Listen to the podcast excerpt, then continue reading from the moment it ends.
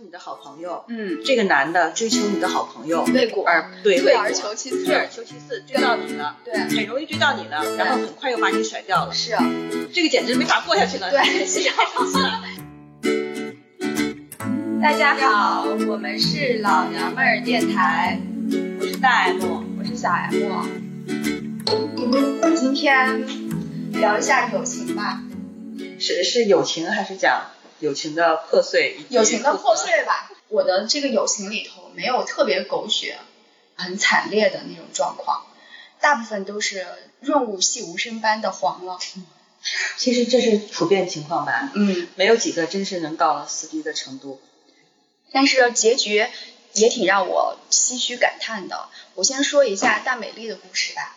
大美丽呢，人如其名，很美丽，很大只，是你大而美丽。是你在上一集提到的那个美艳的女朋友吧？是的，大学时候我们俩是最好最好的朋友，我们闺蜜，因为我们是住住在一个宿舍的。她是一个大城市来的女孩儿，我就觉得她的学识呀、气质呀各方面，在我们宿舍里头也算是佼佼者。哪个大城市？哎，不说了吧，人说她万一听知道了呢，就是西边的大城市。西北部的大城市，这已经很明显了，就是西安。那你还讲什么说呀？那既然说就说了，那我就是一个小镇青年上来的嘛。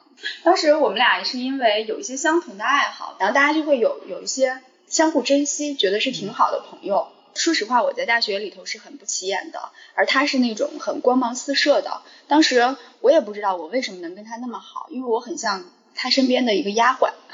那你当时对他心态是平衡的吗？我当时心态是平衡的，哎，我当时都没有嫉妒他，就很神奇。是因为当时你甘于这种心态，就是屈居屈居于他下。嗯，当时也并没有说屈居于他下，只不过事后回来看，我当时简直就是个婢女，就是个丫鬟。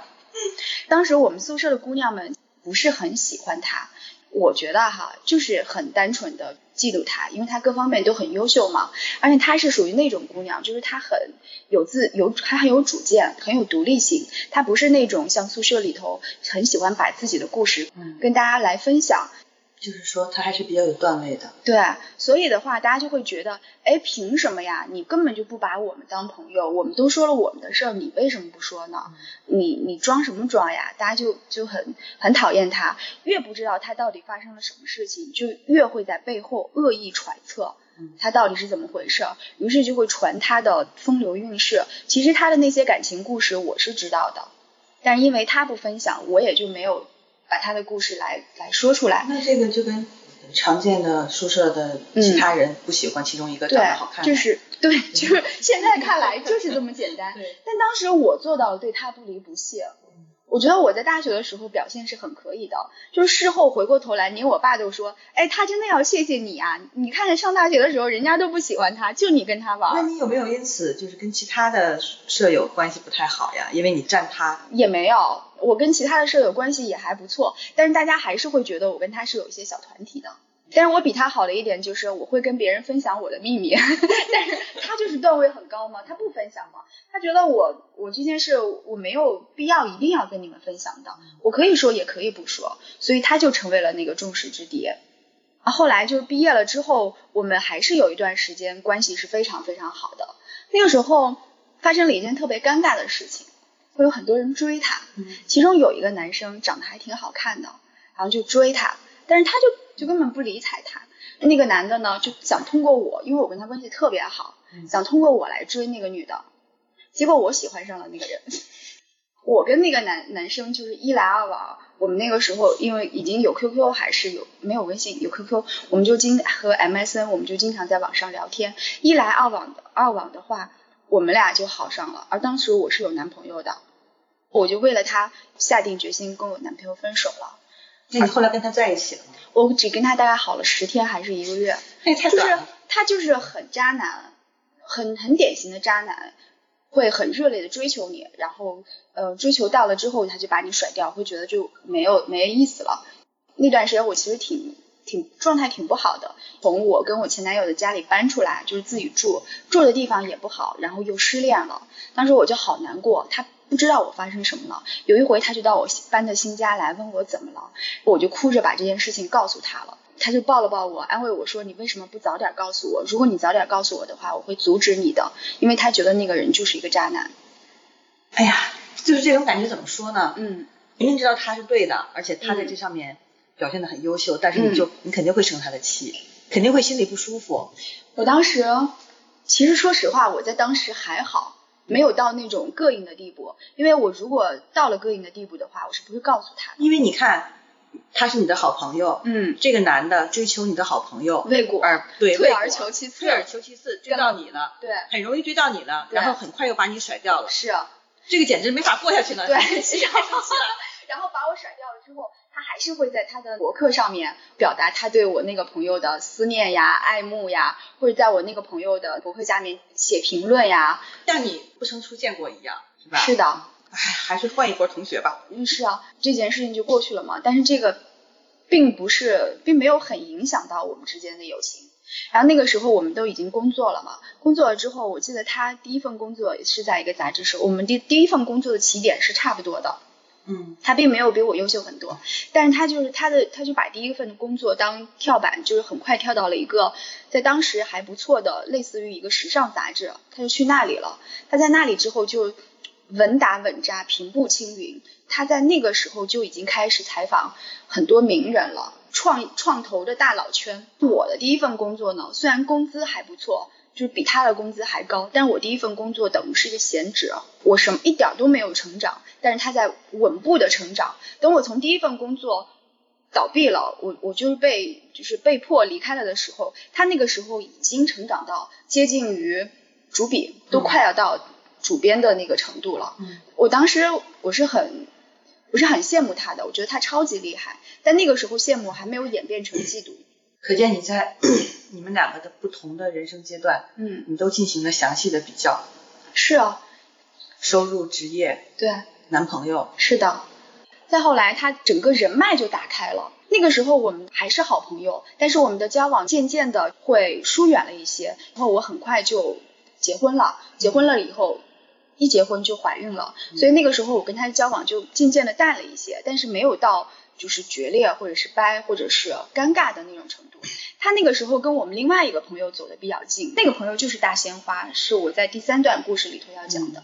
当时都是一个宿舍的。大鲜花跟我说，他给他的感觉就是他呼之即来。我会问你，你现在有没有空啊？你现在就出来嘛，你就出来陪我吃个烤串嘛，我就在你家楼下嘛。他是这种很强势的，大鲜花就觉得他没有被尊重到，所以后来他也会有一些膈应。大美丽跟大鲜花好的时候，我就会嫉妒他们俩。然后我就开始吃他们俩的醋，这个时候我对大美丽就是有一点点膈应了。再后来呢，我就跟那个大鲜花偶尔见面的时候，大鲜花就会跟我吐槽大美丽的事情，就是说她太强势了，总是不提前预约就突然要见我。这个东西就属于，当你发现有一个人跟你一起吐槽他的时候，这股力量就会变得特别的强大。你俩就会成为关系不错的好朋友。对我跟大鲜花就会在一起密集的吐槽他，而这个时候呢，我们那个宿舍里头别的姑娘们，大家又重新聚到了一起，但是他们聚到的是我跟大鲜花的这个阵营，因为我们人多势众。当我们人多势众在一起的时候，大家就会集体的吐槽大美丽，这不好那不好，大家就想把大美丽就是踢出我们这个圈子。其实是眼不见为净，嗯，是的。然后后来我们大家一起。就是集中吐槽他，就是说他为什么我们都不喜欢他，都不喜欢他。其实我自己内心里我是知道的，我觉得我们都是嫉妒他，但是我的其他的朋友们都会把他总结为他太装逼了。嗯，但是我觉得确实是嫉妒的成分占占多。嗯嗯，就是他们通通不承认是嫉妒，只有我只有我发自内心的觉得我是因为嫉妒他。我是相当可以理解的，就是如果你人生当中有这样的一个朋友，又是在你的很近的一个圈子当中，嗯真的是你的人生很有压迫感。不是你不努力哈，但是你就是赶超不过他。是啊，嗯，这种太痛苦了，这种其实是越越早屏蔽开越好。对，然后我不是说过他去了第二个工作的时候就有一个快速的上升期嘛，所以他是我们朋友们当中，比如说最早开始用奢侈品的，嗯，哦，他会对这些时尚的话题呀、品牌啊这些东西如数家珍。可是我们就显得我们就跟土包子一样。我记得我的有一个朋友说。他我的那个朋友也是从老家工作了一年，然后重新回到北京的。当时我们的聚会，那个朋友说他带了一条周大福的项链，然后结果大美丽已经开始戴梵克雅宝了，所以 就特特别难受，你知道吗？所以就是因为这种各种哎呀，细微的小事情，但是你们不能比啊、那因为你要如果是这样比的话，那那又比大美丽更条件更好的人怎么啊？但是我们这个圈子里头，当时大美丽就是天花板了。圈子天花板，对，而且你知道，姑娘们在大学刚毕业、刚刚迈入社会的时候，是有一段非常虚荣。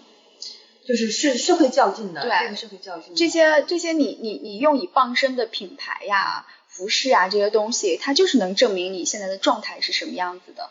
所以大美丽就是比我们要多走了很多步，就是排的比我们高，所以导致了她被我们逐出了我们的朋友圈。这个是发生在你们毕业之后几年？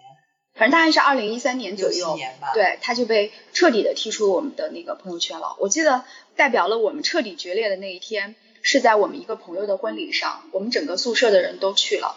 当时大美丽已经觉察出来不对劲了，因为她经常找我约我见面或者是什么的，我都是在拒绝她。那天婚礼开始之前，我们刚好就先到，坐在那一桌上，他有把我单独叫出门口问我怎么了。我记得我当时是语焉不详的模糊过去了，嗯，但他可能就是明白我们就不想跟他玩了。从那之后，我们就没有再大家单独的或者是集体的都没有再相聚过。他就没有出现在你的朋友，就是同学圈子圈当中。对，然后一晃就过了两三年吧，就过去了。有一天早上，我去从洗手间出来的时候，突然发现我的手机上有个未接来电，我看那个电话号码是他的电话号码。我已经很久不理他了，我也不想不想念他，但是那天早上就突然有点感伤，我竟然给他回过去了。回过去了以后，他跟我说，刚才我突然特别想你，于是就想给你打个电话。他是哽咽着说的，我就立即心软了。我说那我们要不要见一面？他其实觉得也挺唐突，但他还是答应了。我记得那天我去见他的时候，我还精心打扮了，但是我又输给他了。当我开始精心打扮的时候，他已经过渡到高级休闲的那种状态了，哎，这个我跟你说啊，就是那种很不费力的时髦的状态。你无论是精心打扮了，还是你不精心打扮了，只要他跟你的风格不一样，你都会认为他的风格要好过你，要优秀过你。是啊，这个是不是直接的打扮决定的？是你自己的态度决定的。对，然后我那天穿的就跟一个精致的小媳妇儿一样，你知道吧？那她一看就是那种很慵懒的单身女性，就是你就会觉得自己用力过猛。对我就是用力过猛了。他那天刚开始，我那天我们因为喝了一点酒，所以整个气氛跟状态都是很好的。但是回去了以后，我们没有再联系，大家都很默契。我后来明白了，对于他来说，这是他的一个心结，他闹明白到底是怎么回事儿。那你们在那次见面当中提到当时提到了，提到了，那你觉得他的心结打开了吗？他的心结打开了，所以他就不再需要我们再次见面了。但你的心结没打开呀、我没有心结呀、你没有心结吗？我有时哦，就是他比我强的这种心结，对是吧？他现在还是比我优秀，那你其实要是说你就接纳这一点了，我接纳呀。也也其实也就不会再想了，更何况他现在远离你的生活圈子了。是啊，就是只要你不想到他，其实就无所谓；对你想到他了，可能就会难免会有一点对点芥蒂。嗯关键是你们俩是同学，从离开校园那天起步是一样的，就是肯定会存在比较。后来他就说，其实他也有想过要不要修复跟大家的关系，再重新进入这个圈子。他也很害怕，因为毕竟他感觉到他自己被狠狠的伤害过一次。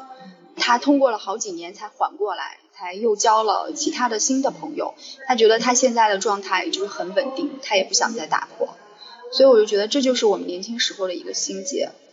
第二个，再说一下大明白的故事。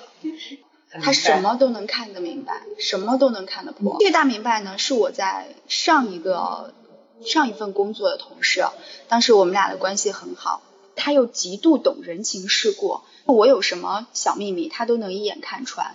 所以我后来跟他无声的不再联系了，断了联系，是因为他窥探到了我的秘密。但是我又觉得他是一个危险的因素，我害怕他继续的走进我的内心，窥探到我更多的但同事之间不能说的事情。其实你想，那个时候我们已经不是，我们已经不是同事了，但因为大家认识的交叉的朋友太多了，我就只能强行的。所以说，同事交往会有很多包袱。对，他不知道我为什么不跟他玩了，因为他是那种比较大大咧咧的性子，他还是会问我，突然问我这个化妆品好不好用，这个衣服怎么样。然后之前我都没怎么回复他，那天我就回复他了，他就跟我说，我还以为你从此以后都不理我了，我我就说哈哈哈哈。有没有因为是某一件事儿啊，还是说循序渐进，慢慢的就这样了？循序渐进吧。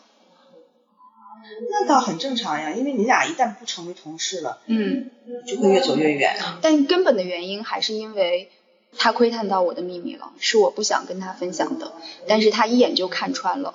我觉得好没有安全感。我跟大明白一起去旅行，大明白是那种绝对不会惯着我甩脸色，不说出来发生什么事情的人。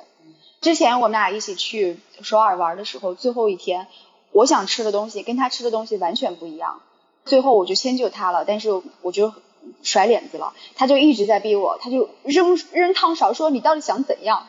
你到底有什么不满的？你到底有什么不高兴的？你让我们今天这一顿饭都一直这样不高兴的吃吗？你给我说出来，你到底怎么了？挺好的。然后我就被他逼的，我说我不想吃烤肉，他说你不想吃烤肉你就说呀。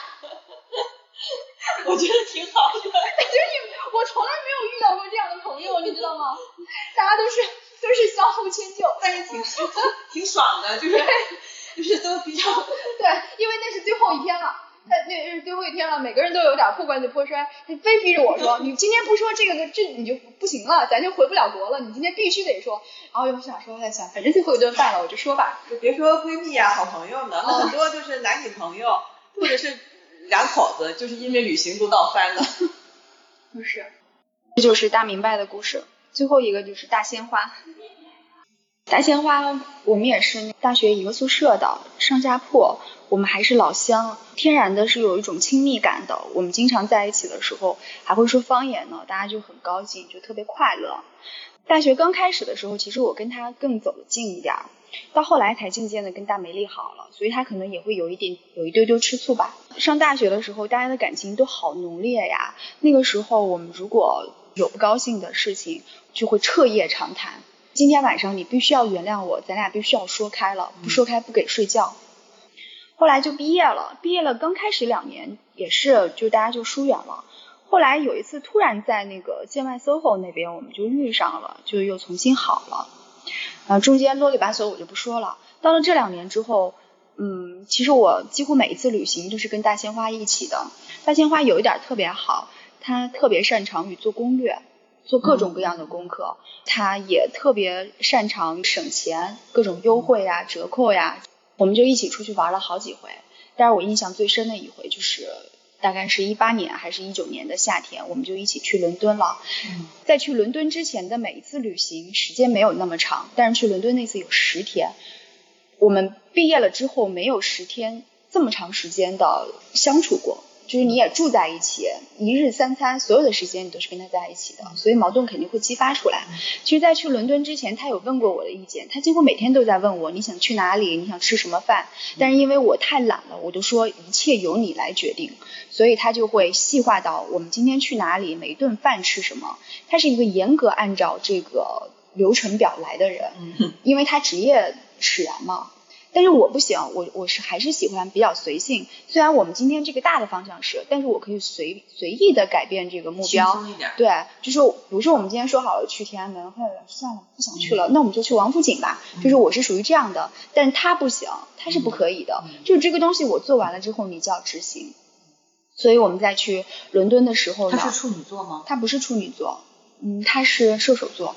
那好不像射手座呀。对，但是因为他职业的原因嘛。他工作上需要他经常来 Q 这个流程的，计划对，是很害怕有意外发生的，嗯，然后我们就去了，去了以后，那比如说我在路途上遇见好吃的，他会坚决制止我，就说我们按照点评上那个好的来，就是我们这顿吃什么就一定要吃什么，所以我到后来其实是有些疲惫的，因为我们是去伦敦玩，我其实很依赖他，因为我胆子很小，而且是第一次去那种。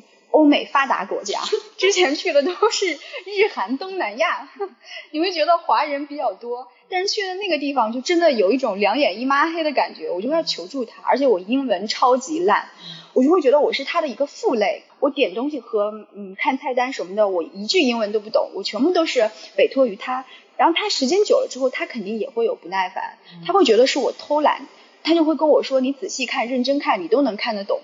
但是你说咱英文不好是使劲看，是看的不够使劲，不够认真吗？是不够努力吗？对呀，那看不懂就是看不懂呀。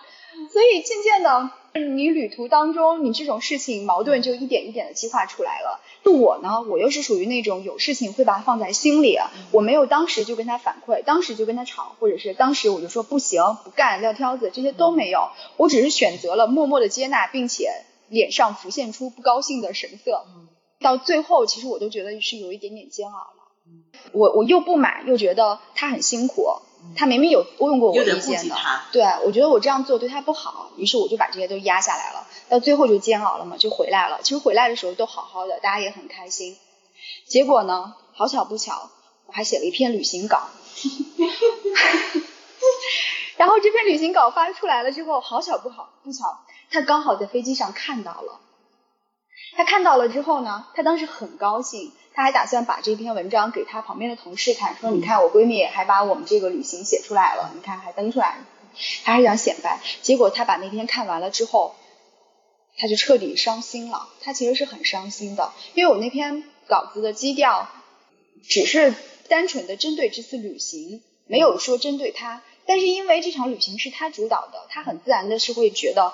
我这是一篇对他的吐槽就比如说你对某一段旅行觉得不好，不好，对，他就会觉得你是在吐槽他，对，对吧？是的，他的安排有误。对，其实换位思考一下，如果我看到了，我也会不高兴的，我也会觉得他是在吐槽我。